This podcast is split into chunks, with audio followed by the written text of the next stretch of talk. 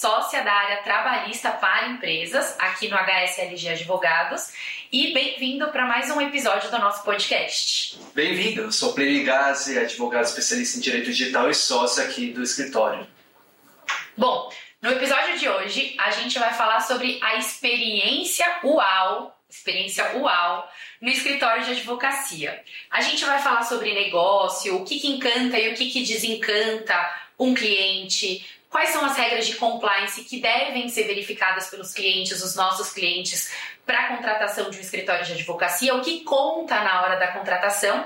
E para isso, a gente tem um convidado especial que acompanha a nossa história desde o comecinho, né, Plínio? É isso, uma honra ter o Fernando aqui. Ele foi um dos maiores apoiadores, ele logo no início já mostrou que a gente tinha capacidade de lidar com alguns casos que ele é, ofereceram bastante dificuldade, mas a gente conseguiu lidar com absolutamente todos. Então a gente já tinha uma bagagem muito grande, mas quando a gente abriu o escritório nosso ali, que a gente precisava de clientes que acreditassem no nosso propósito e confluiu ali, deu tudo certo, graças a Deus a gente lidou com muitos casos, o conjunto foi ótimo, né? É, é um prazer ter você aqui, Fernando. O prazer é todo meu, é, muito pelo contrário, eu tenho a grata satisfação de conviver com vocês, de ter vocês como é, um escritório apoiador para o grupo para o qual eu trabalho a confiança é mútua, né? a admiração é mútua e o prazer é todo meu aqui estar batendo esse papo com vocês, com quem nos assiste, com quem nos ouve, para que a gente possa falar um pouco dessa relação jurídica aí de escritório, de empresa,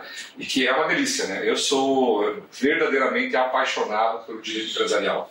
Que legal! Eu vou falar um pouco de, de você, falar um pouco do Fernando que além de ser o meu amigo, que eu tenho o privilégio já de te Verdade, chamar de amigo, verdade. de parceiro, além de ser um profissional que eu tenho a mais autoestima aqui. Bom, o Fernando, ele trabalhou em escritório de advocacia, fez uma transição de carreira, foi trabalhar também em empresa. Hoje ele trabalha numa grande empresa como gerente jurídico corporativo. A empresa tem mais de 100 lojas, da- acho que o número o último número é 105, 115. Nós estamos em 108. 108 lojas em mais de 20 estados, mais de 2.700 empregados. Além do varejo, que é uma fast fashion, eu acho demais esse nome. Trabalha com varejo, trabalha com administradora de cartão de crédito e com banco também. E é uma empresa que visa muito a diversidade e inclusão.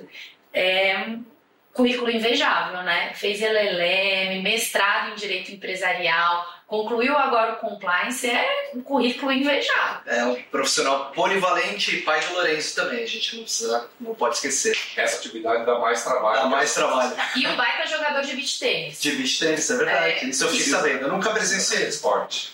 Aqui em São Paulo tá crescendo, inclusive, tem um monte de quadro de beach tênis, né? Eu tenho um grande amigo, inclusive, que acabou de mudar para São Paulo e era, era professor em Santa Catarina e veio dar aula aqui em São Paulo. Começou lá, será, em Balneário? Ah, primeiro você mora em Balneário, né? Aquele É. paraíso. Eu tenho essa facilidade, esse presente aí de morar em Balneário Camboriú.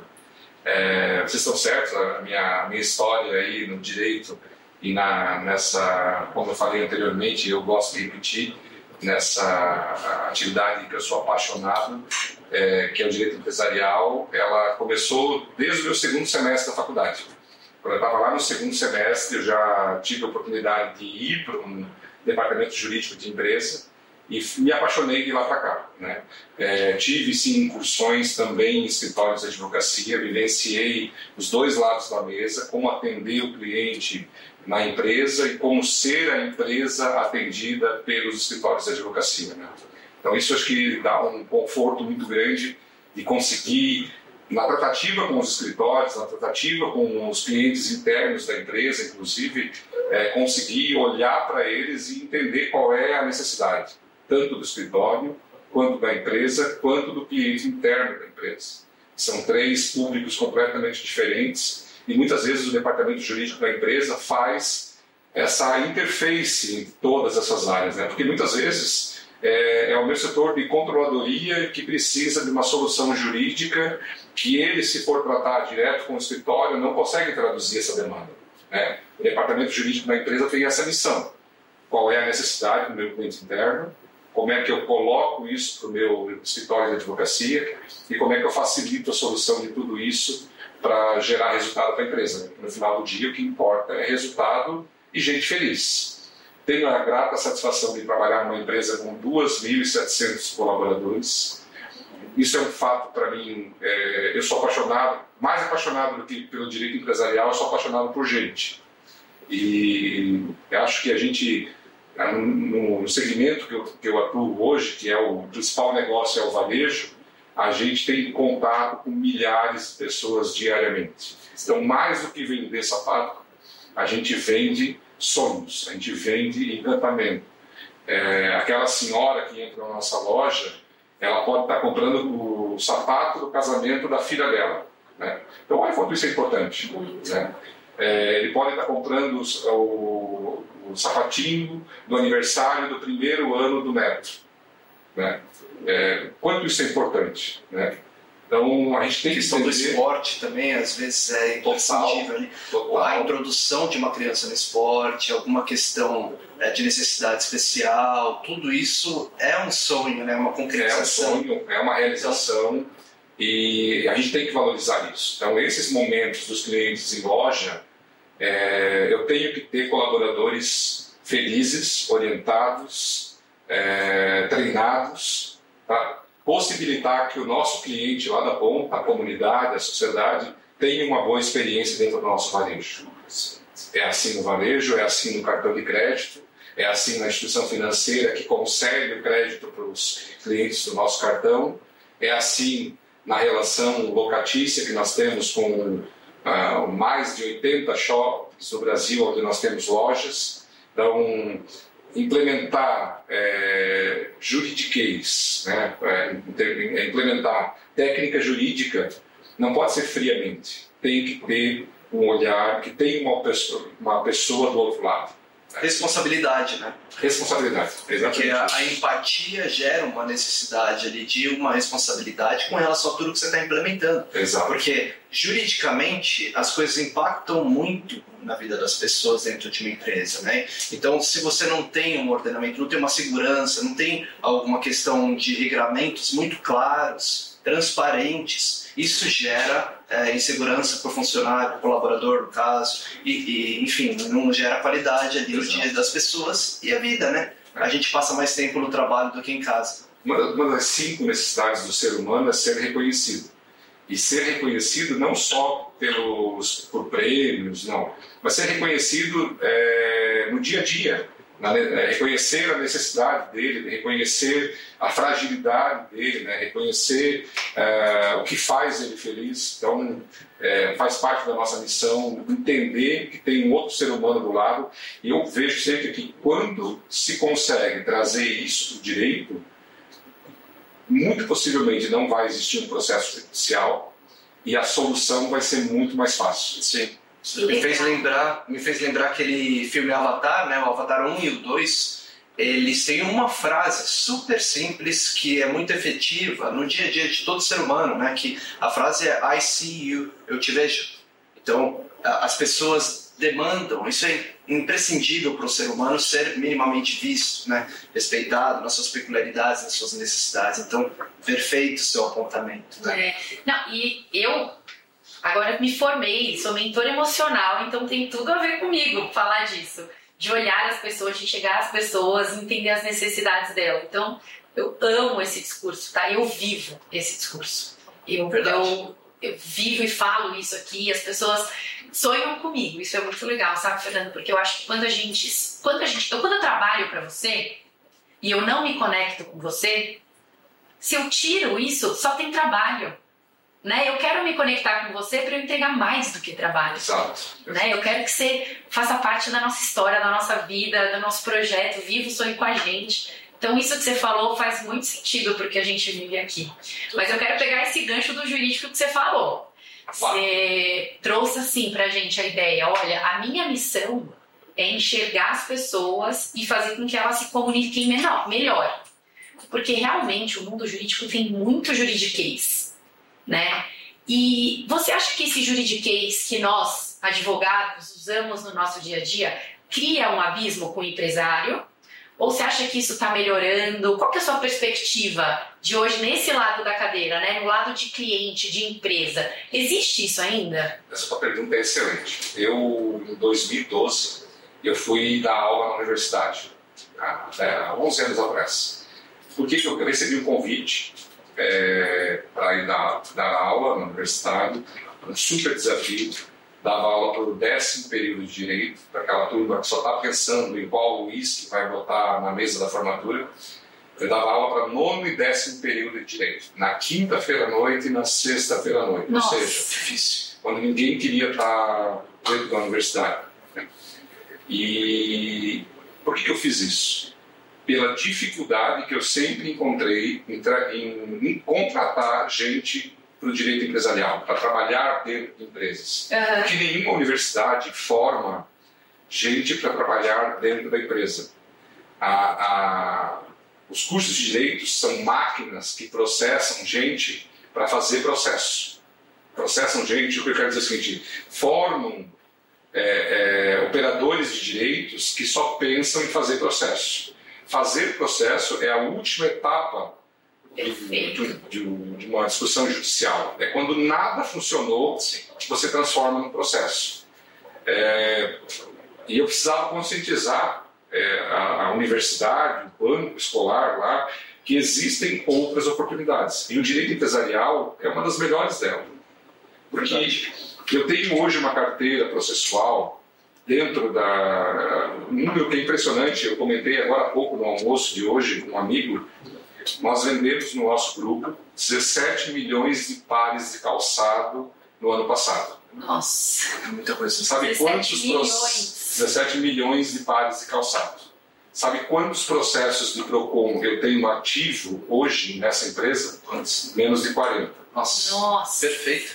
Que maravilhoso! Trabalho. Então, quando eu coloco isso, eu faço esse contraponto, 17 milhões de pares de calçados e 40 processos de PROCON aberto, eu não sei nem dizer quanto 0,0000 alguma coisa significa essa proporcionalidade.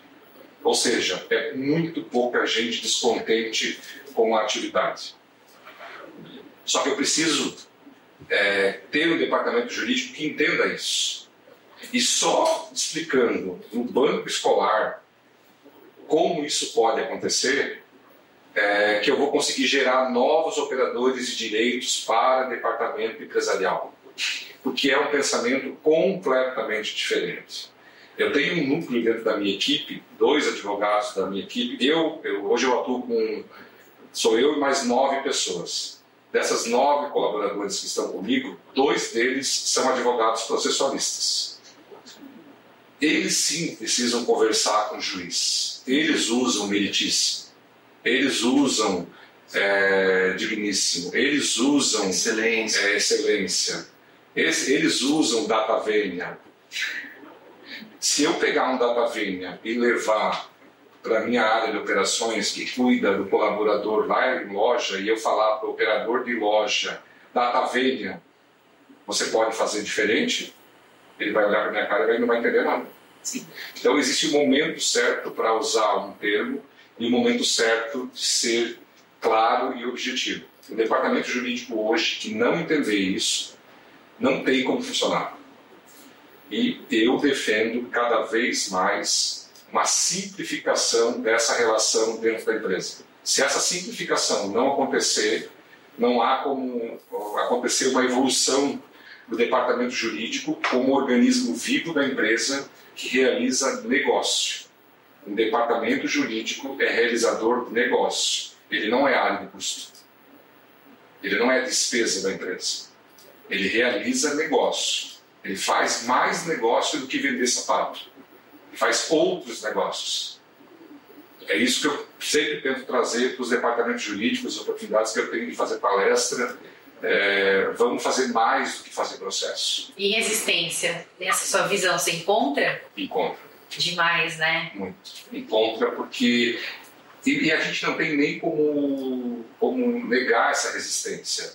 Porque se dentro das universidades de direito a gente não tem essa possibilidade aberta, quanto mais ah, os executivos, os C-level, os CEOs entenderem é, que isso é possível. Se nem os advogados entendem, Nem eles entendem. como que a gente vai convencer um empresário a falar que a gente não é custo, que a Exato. gente é investimento? Exato. E, e- e convencer um CEO que eu posso fazer negócios, que eu posso ser um interlocutor que vai trazer rentabilidade para o negócio dele de alguma forma, é, um, é uma tarefa hercúlea, mas necessária. Verdade.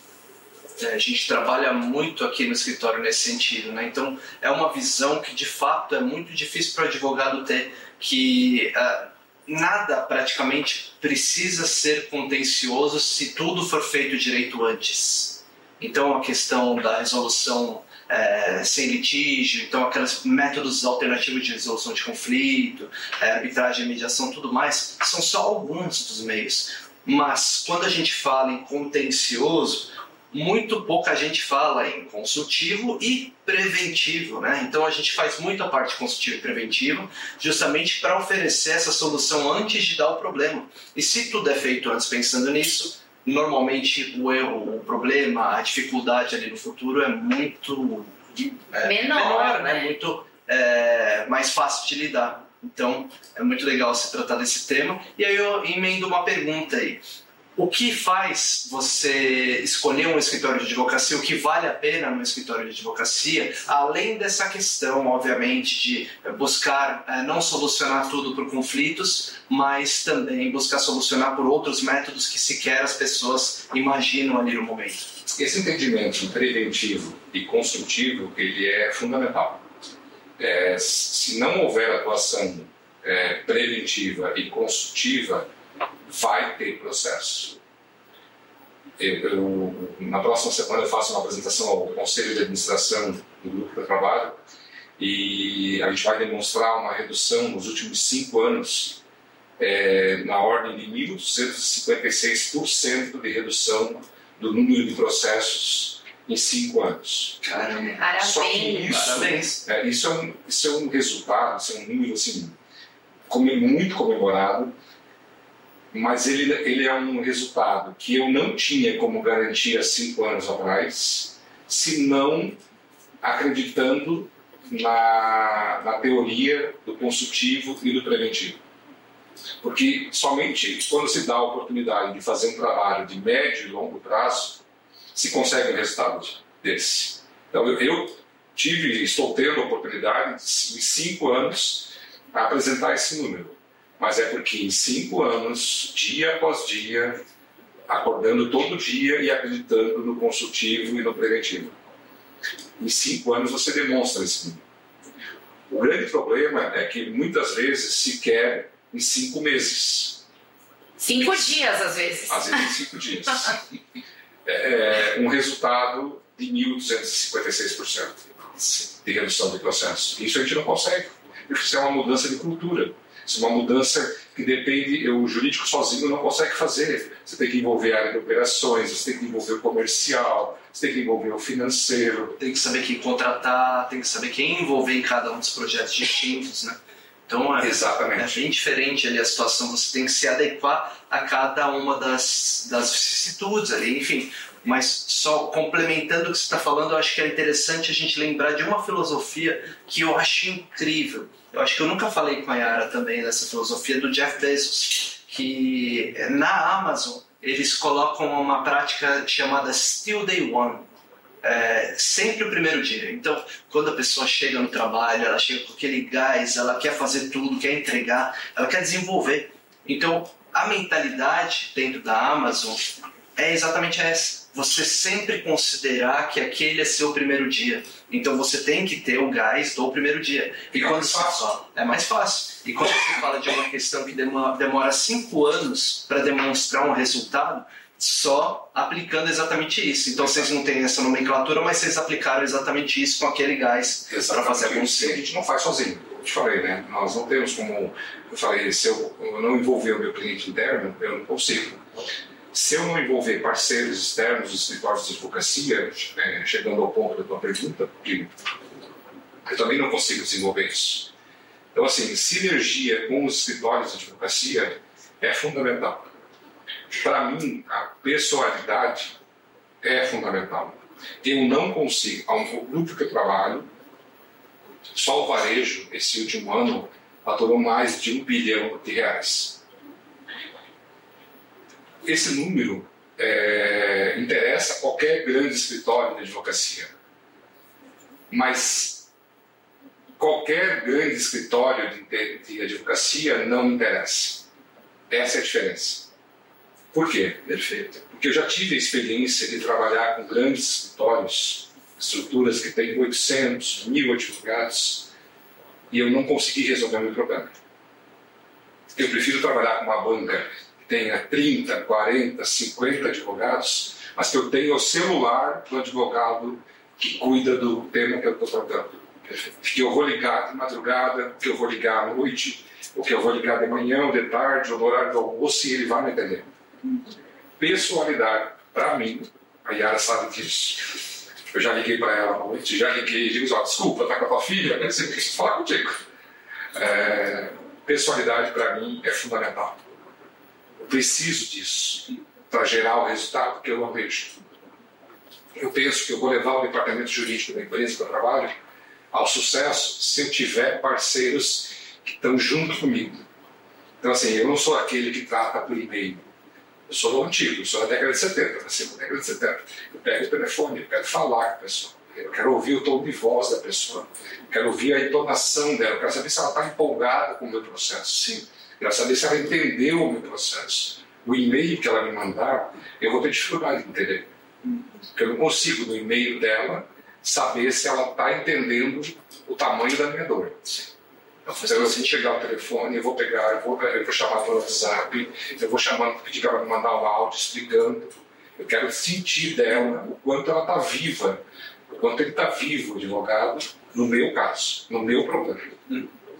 E isso é muito legal que você faz, Fernando, porque a gente já trabalha junto há um tempo, né? Como eu falei, você foi um dos primeiros escritores, um dos primeiros clientes é, do nosso escritório, assim. A gente se conhece há bastante tempo, Sim. mas quando eu resolvi empreender junto com o Plínio com os meus outros sócios, que também são meus amigos, é, a gente já tinha uma jornada anterior e que essa se perpetuou, né? E hoje a gente tem uma ligação muito legal. E eu sinto quando a gente conversa, né, a, a, conexão que a gente tem, a troca que a gente faz, o quanto eu aprendo com você também no dia a dia. E isso é muito legal. E aí eu queria que você trouxesse um pouco da sua visão é, do, dos escritórios em si, tá? Que a gente ouve de alguns clientes, que eu quero saber se é a sua opinião, é que os escritórios de advocacia eles são tiradores de pedido. Então eu estou com uma demanda, eu entrego. Eu estou com outra demanda, eu entrego. E aí eu queria saber o que, que realmente faz sentido para o empresário. Ser um escritório tirador de pedido, que resolve o seu problema e a sua dor, ou para vocês, empresários, ou que estão no mundo jurídico, ser aquela pessoa que agrega valor, que traz solução, que vê oportunidade no negócio, que faz parte, que faz a empresa crescer, que também é entusiasta. Isso é um diferencial na hora de contratar um escritório? Imagina! É, tem, tem, uma total diferença entre uma coisa e outra. Né? Eu, eu tenho desses escritórios menores que tirador de pedido pode ser grande e pode ser pequeno. Não tem tamanho para tirador de pedido.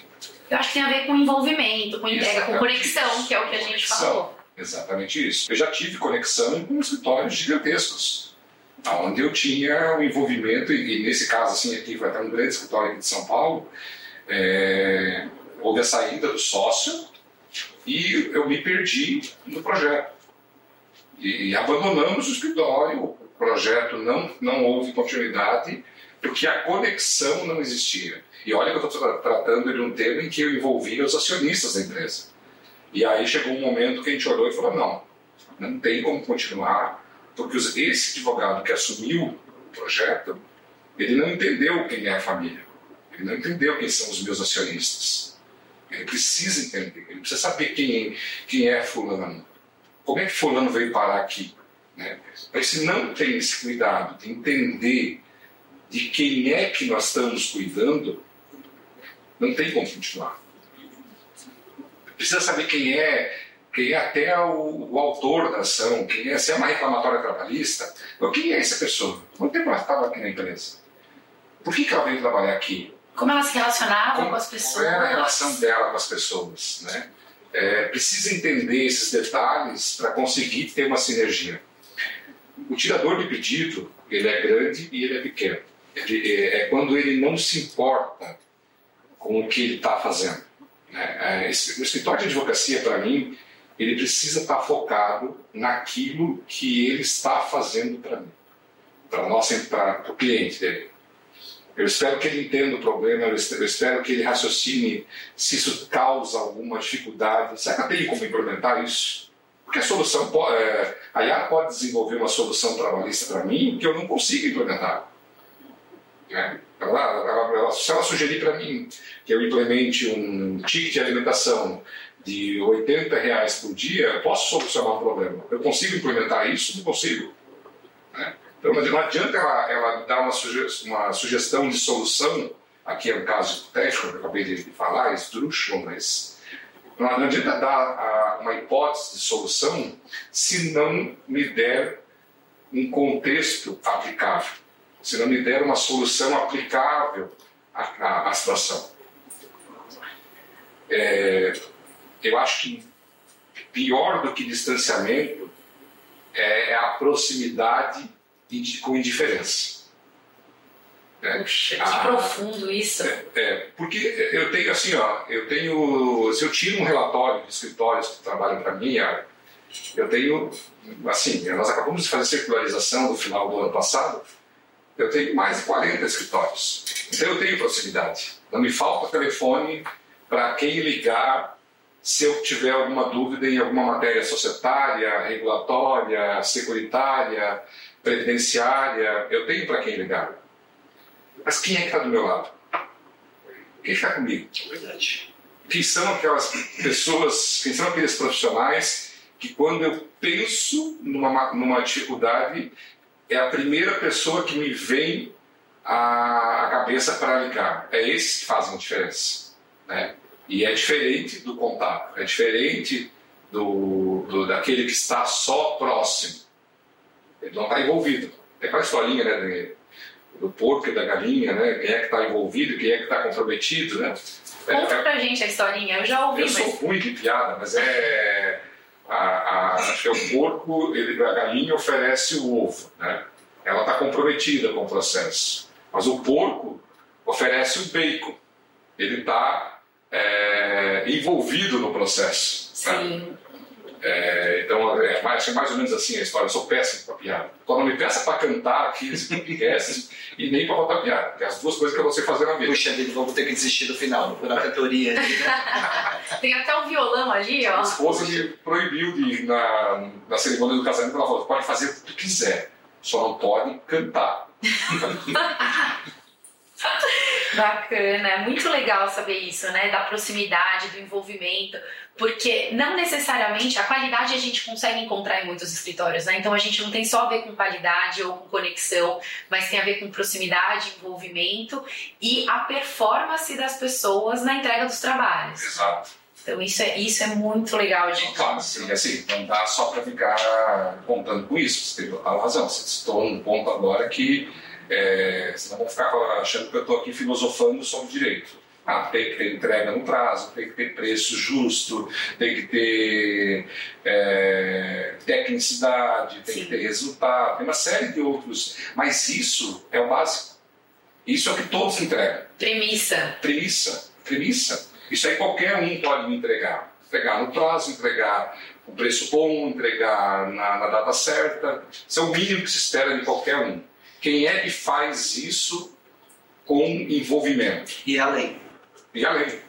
Não é só, né? Então, missão semelhante, visão semelhante, valores semelhantes, questões que são da nossa existência, né? Exato. né? Nosso, é, seria o que chamavam antigamente de âmago. Então, você lida com uma pessoa que tem um âmago ali semelhante, tem um, um valor semelhante, é muito mais fácil de você lidar com aquela pessoa porque ela vai tomar suas dores, ela vai entender o que você precisa, vai ver o que é justo, o que não é, vai te orientar justamente para dizer: olha, isso que você está buscando não é necessariamente o mais certo, a legislação se aplica de tal forma. Então, o advogado bom, o bom advogado, ele não necessariamente briga como você falou no início, ele orienta antes de qualquer discussão. Ele fala: ó, oh, o risco é esse e cabe uma outra medida, cabe uma negociação, ou isso não é um direito de fato. Então, eu acho que no mercado às vezes falta isso. Né? Eu acho que tem muitos profissionais altamente capacitados, mas essa empatia, essa é, compreensão profunda do que o cliente precisa, do que o cliente vive,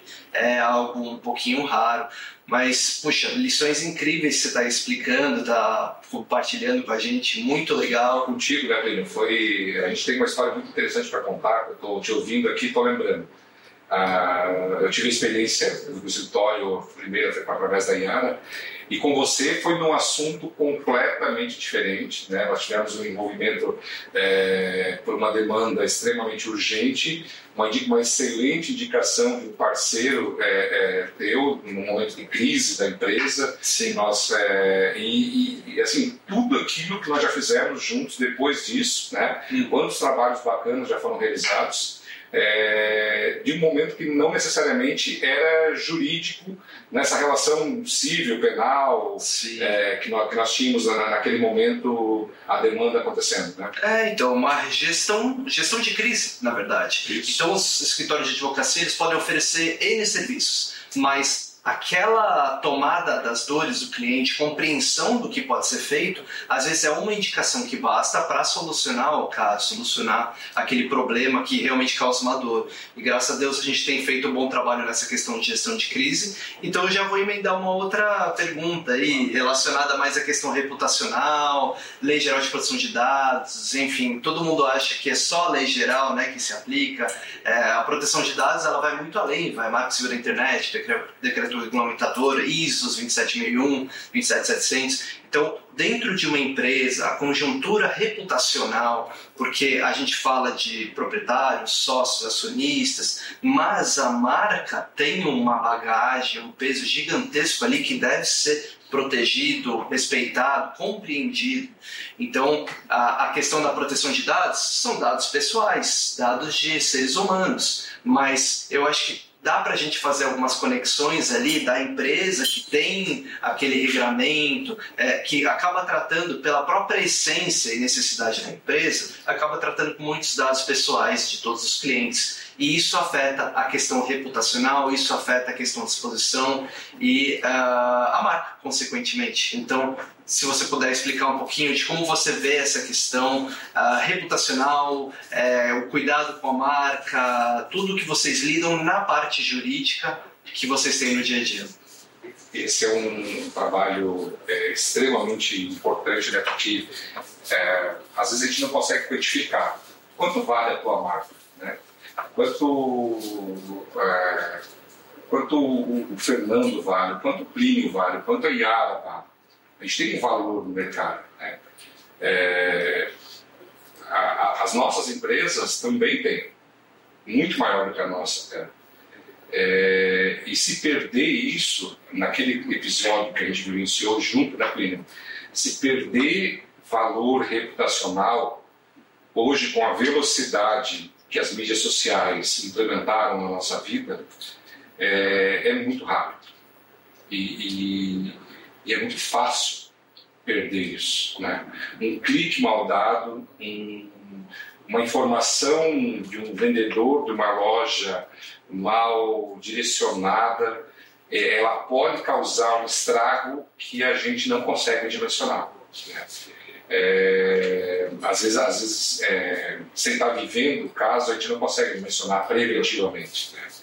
E a LGPD, apesar que esse tema é um tema que o mercado já está até um pouco saturado, mas nunca é pouco falar sobre ele, eu acho que o Brasil vive um excelente momento. Porque finalmente no Brasil se implementou, como você bem falou, existem outras legislações aplicáveis, mas a Lei Geral de Proteção de Dados ela vem para dar uma responsabilidade, para botar um pouco mais de ordem, é, da mesma forma que a GDPR na Europa fez isso, é, para organizar essa matéria no Brasil. Né? Pelo menos chamar a atenção das empresas, dos empresários, é, da responsabilidade que nós temos sobre os dados que nós carregamos. Eu não me canso E hoje, não, assim, eu vivenciei isso hoje no aeroporto. Eu fui, fui entrar na internet Wi-Fi no aeroporto e eu comecei a preencher. E aí ele pediu meu CPF, ele pediu a data do meu nascimento, ele pediu o meu. Cartão de embarque. Ele pediu o cartão de embarque, ele pediu o meu e-mail. E eu fiquei preenchendo e pensando: será que o aeroporto está pensando na quantidade de informações que ele está coletando e na grande, é, no grande erro que ele está cometendo? Porque eu hoje prefiro ter a menor quantidade de informações possíveis do meu cliente, eu quero ter a informação útil, necessária, aquilo que é, eu não posso abrir mão da relação com o meu cliente, mas tudo aquilo que eu não precisar ter dele, eu não quero ter. É melhor não ter, é verdade. É, é um risco. É um risco total e um risco gigantesco, porque a partir do momento que eu coleto uma informação que não me serve para nada, para que, que o aeroporto quer saber a data do meu aniversário? Vai me mandar flor? Não vai me mandar flor. É mais um formato de individualização, né? Eles querem individualizar pelo seu nome. Mas ele já tem meu CPF, já pediu meu CPF, pede o meu e-mail e um abraço. É. Só isso. O meu CPF não tem outro igual. Ou, pelo menos não deveria ter. Não deveria. Mas então não precisa pedir a data do meu nascimento. Assim que a data do meu nascimento vai poder cruzar uma série de outras informações, uma série de outro, outras pessoas que fazem aniversário no mesmo dia e que pode, é, de alguma forma, gerar um grupo de pessoas que fazem aniversário no mesmo dia. Essa informação pode vazar e, e eles podem ter um problema. Mas não tem ninguém pensando nisso. Então não peça a tua data de aniversário. É feio saber a data de aniversário, né? É, então, a LGPD é um tema importantíssimo. Eu, o grupo que eu trabalho é um grupo, é, um, é uma das atividades que também estão sob, a, sob o meu comando. É, eu preferi não ficar com a função de DPO. Eu tenho uma colaboradora da minha equipe que é a minha DPO. Com isso, eu tenho mais é, autonomia sobre, sobre a demanda, né, a responsabilidade técnica da, de toda a matéria ela é essa colaboradora da minha equipe, e eu fico de uma maneira um pouco mais distante, mas consigo desta forma agir na matéria de uma maneira mais estratégica do que operacional. É, foi por isso que eu, que eu adotei esse modelo. É, e dentro do nosso grupo, a gente agora, eu, eu sou varejista, o varejista não pode treinar colaborador outubro, novembro e dezembro porque são os três meses em que o varejo acontece em qualquer lugar do planeta Brasil. Uhum. Né? É outubro, novembro e dezembro. O que, nós fizemos? Treinamos todos os colaboradores do escritório, todos os CDs nossos, todas essas áreas de back-office foram treinadas nesse período. Janeiro, fevereiro e março aconteceram, estão acontecendo os treinamentos de todos os colaboradores, eu estou falando de pelo menos 2.200 funcionários de loja, esses colaboradores foram treinados nesse trimestre. Com isso, agora no final desse mês, eu tenho 100% dos meus colaboradores treinados em matéria de lei geral de proteção de dados.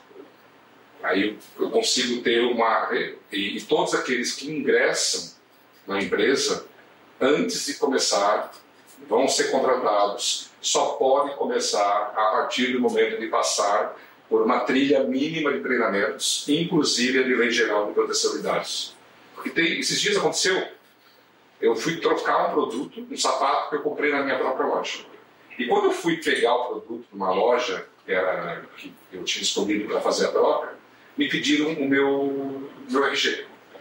Aí eu peguei falei, isso não estava mapeado peguei meu RG e entreguei. A moça foi lá, tirou uma foto do meu RG. Uhum. Aí eu arregalei o olho. Falei, pra que perder ela? Ela ela não me conhecia, não sabia que eu era funcionário da empresa. Uhum. Ela falou, por que você está tirando foto do meu RG? Daí ela falou, não, porque a gente faz esse, essa forma de identificar o senhor e tal. Claro, não, eu não fiz nenhuma confusão né? eu disse que não, não, não era com ela que eu ia resolver o problema. Sim. Mas logo em seguida, no dia seguinte, eu tenho que resolver isso. Porque a foto do documento de, de cliente não pode ser O celular pessoal dela? Não. Por sorte, era o celular da empresa.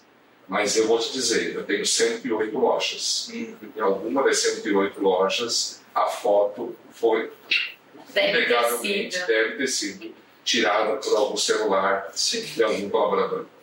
Por isso, isso foi ainda no ano passado, por isso nós fizemos o treinamento de todos os colaboradores de loja. Todos têm que entender que eles não podem ter foto do documento do meu cliente.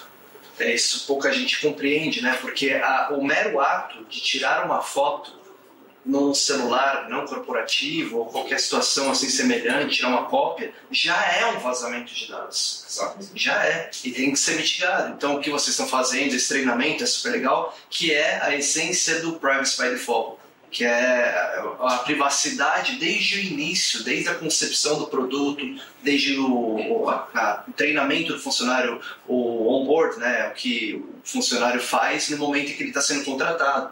Então, sensacional fazer. E, é, e, e hoje os, os, telefones eles vulgarizaram a, a, a fotografia. Né? Hoje Imagina o que era 30 anos atrás tirar uma foto. Sim. Né? Meu filho me pergunta, pai, tem foto tua com criança? E eu não consigo explicar para ele que não, que eu tenho meia dúzia de fotos. Sim. Porque ele não consegue entender que era difícil. E era legal demais, era uma era ocasião um especial, era um evento. Exato. Então, assim, eu tenho, acho que a menor foto minha, eu tenho uma foto que eu tenho dois meses de idade, eu tenho uma outra foto que eu já devo ter uns quatro anos de idade. Então tem um lapso que eu não existi. Entre os dois meses de idade até os quatro anos, eu não tenho nenhuma foto minha. Algum, por alguma razão, a minha família não tirou foto, uma foto nesse período. Claro, porque era, era escasso, o escasso, claro. e tal. Mas hoje não é assim. Hum. Só que hoje a tecnologia vulgarizou ah, o fato de você registrar através de uma fotografia. E essa mão de obra que está na nossa loja, para eles é normal eles tiram foto de qualquer coisa. Eu ia falar exatamente isso, Fernando, porque assim, ela tirou uma foto achando que aquilo era normal. Por quê? Porque não tem consciência. Exato. Então, quando vocês falam de projeto de adequação, treinamento, você traz para a consciência uma obrigação legal e você pode fazer isso de várias formas. Né? Aí a gente não admite mais erro. Você pode trazer por treinamento, por e-book, por podcast. Esse ponto é importantíssimo, Yara é, o nosso colaborador, colaborador loja, ele tem muitas, ah, em muitos casos, ele não tem um superior, né? ele tem né, uma, educação, um nível de formação mais limitado. Eu, eu digo assim, eu tenho lojas nos confins do Brasil. Né? E muitas vezes é o primeiro emprego. É o primeiro emprego dessa Exato. É exatamente isso. Como é que a gente, daí vem com aquela pergunta lá do início da simplificação da informação, do juiz de case para esse público, nós contratamos uma ferramenta, um treinamento é, muito mais didático do que o implementado no back-office, onde eu trabalho com os gerentes, com analistas, com gente com formação, especialização. Né? Lá o treinamento foi mais formal.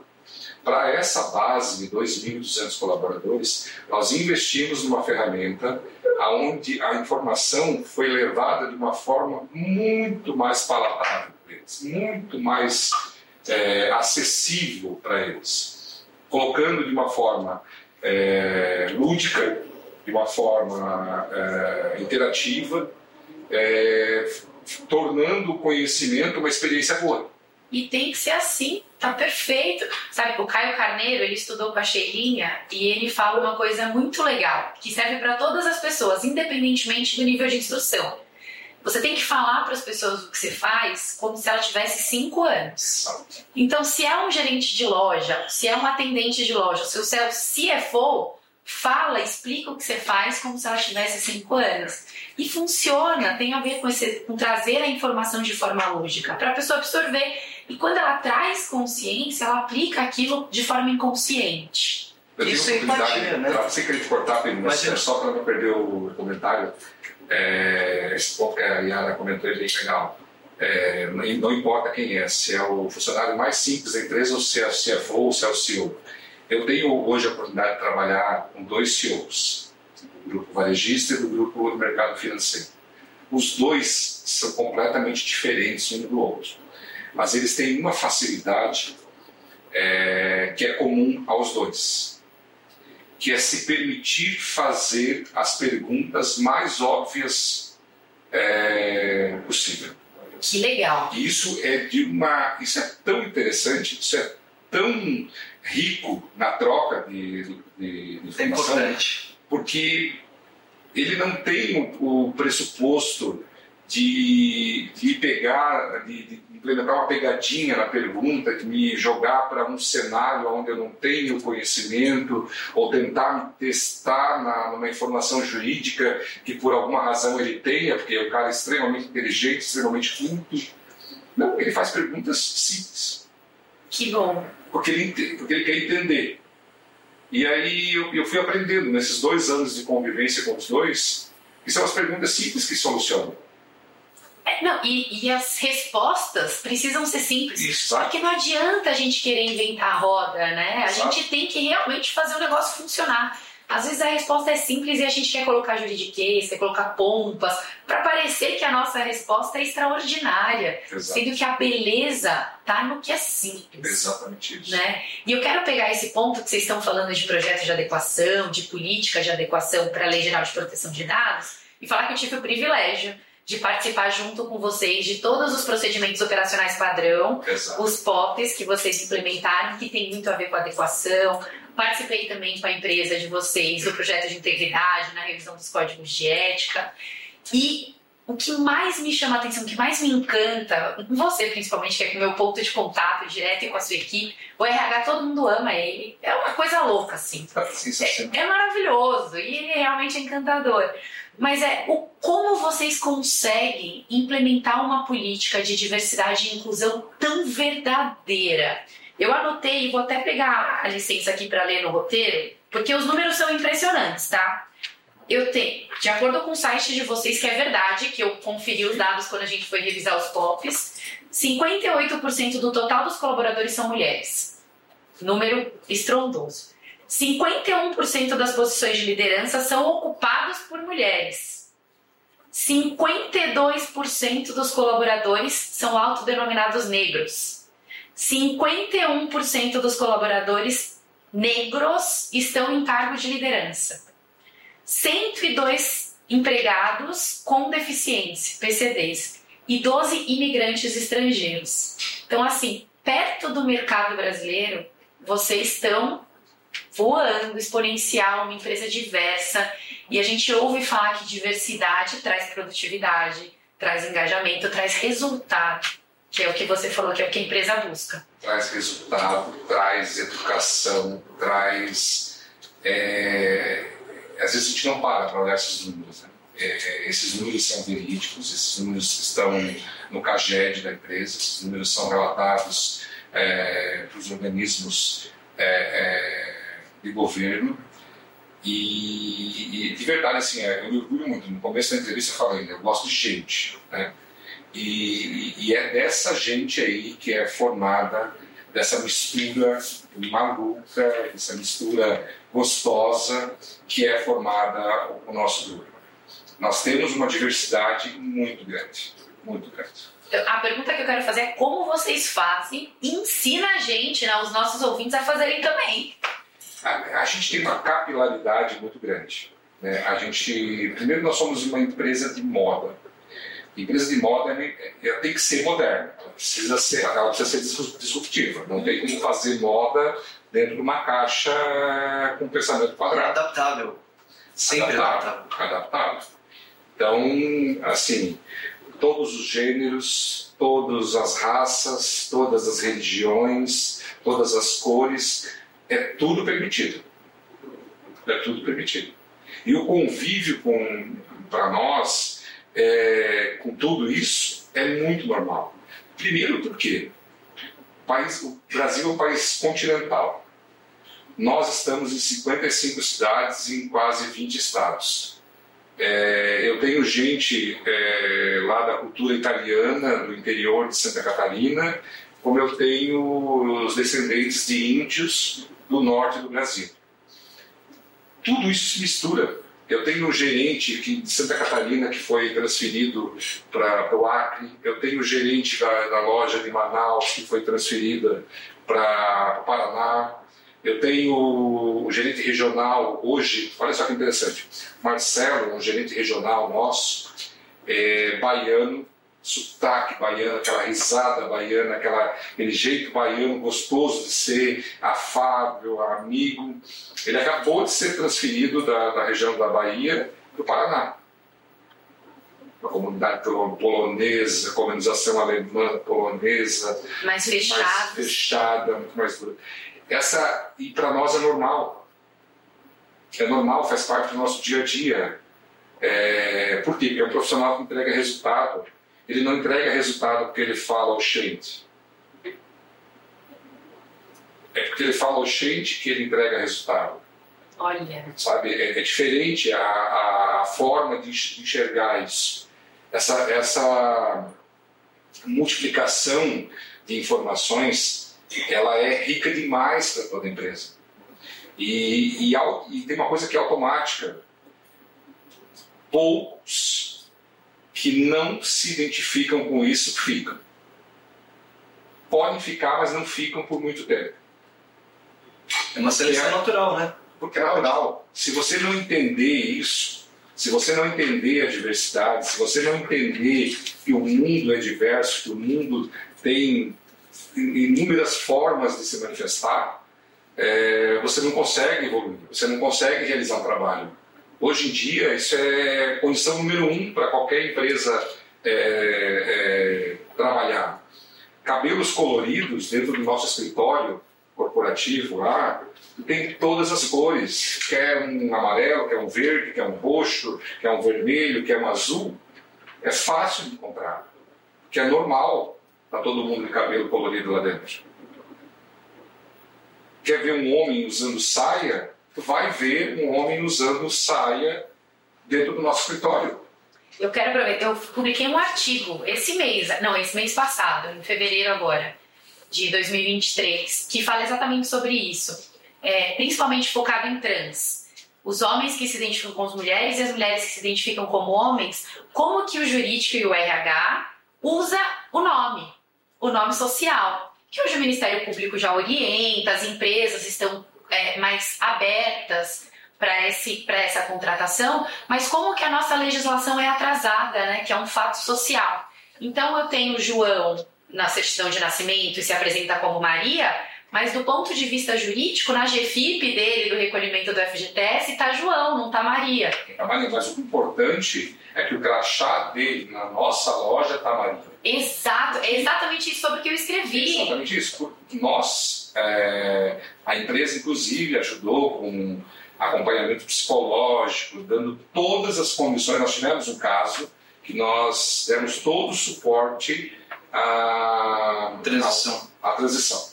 É, ele é, e você chama ele pelo nome Exato. de Maria, é. que é o, o, nome que empodera. Exatamente isso. Então eu falei isso do ponto de vista jurídico e social. Então é muito legal. Depois eu vou te mandar o artigo para você ler também. Publiquei na Think Work, que é uma revista de Nova York, e que eles têm uma página bem legal no Instagram.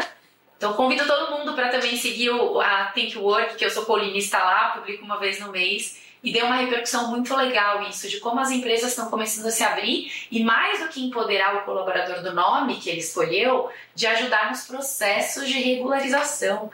Porque a não aceitação pela família é uma realidade triste. Total. Então, ser acolhido pela empresa, a casa que eu trabalho, é um baita de um Exato. diferencial. Traz essa experiência uau que a gente tanto fala aqui no escritório. É, e vai de retorno àquilo que a gente falou no início, né? Que fala que, que a gente passa mais tempo na empresa do que em casa, às vezes. Então, puxa, aquilo é uma família. Lidar com o seu dia a dia, ali, com seus, é, os, os amigos colaboradores, faz toda a diferença se há uma inclusão. Então esse trabalho que vocês fazem é incrível. E, e não é por essa razão, mas é, é cíclico, né? É, uma coisa está interligada na outra.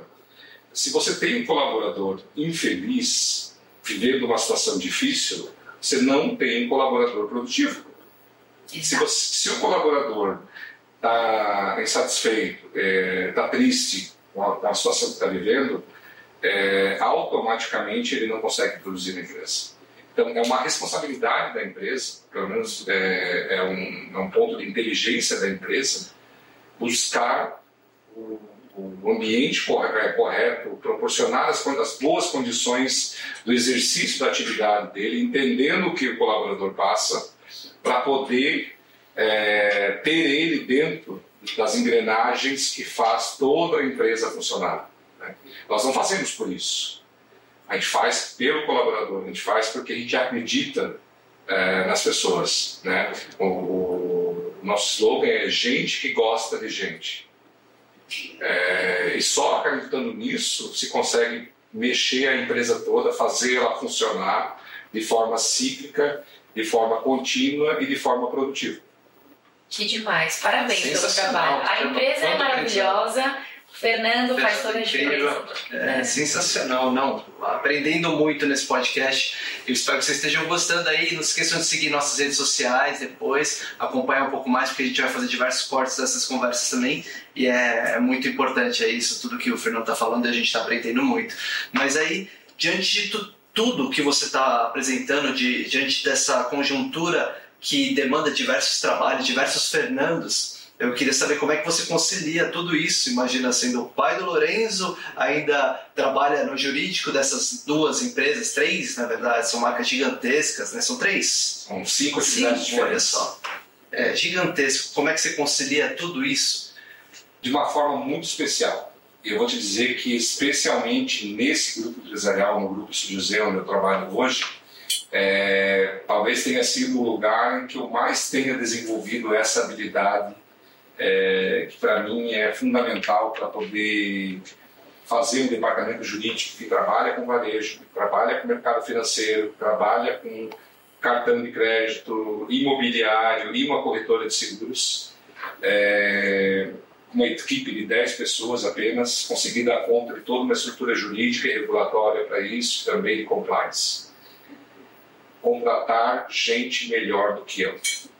Perfeito. É uma das maiores imbecilidades você ter medo de ter gente melhor do que você perto de você. Quem acredita que trazendo gente que entenda determinado negócio, mas que por alguma razão sabe menos que você, está cometendo o maior erro da vida eu só contrato gente que sabe mais do que eu. É, é, eu, eu, eu, não consigo imaginar hoje fazendo diferente. E eu vou te falar que eu não tinha essa percepção, é, essa convicção, né? há talvez até 5, 6 anos atrás.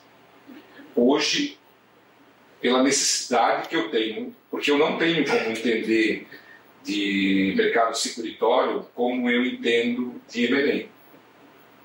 É impossível. Posso é, entender de direito societário de forma exaustiva, mas eu não vou saber de direito do trabalho de forma exaustiva também.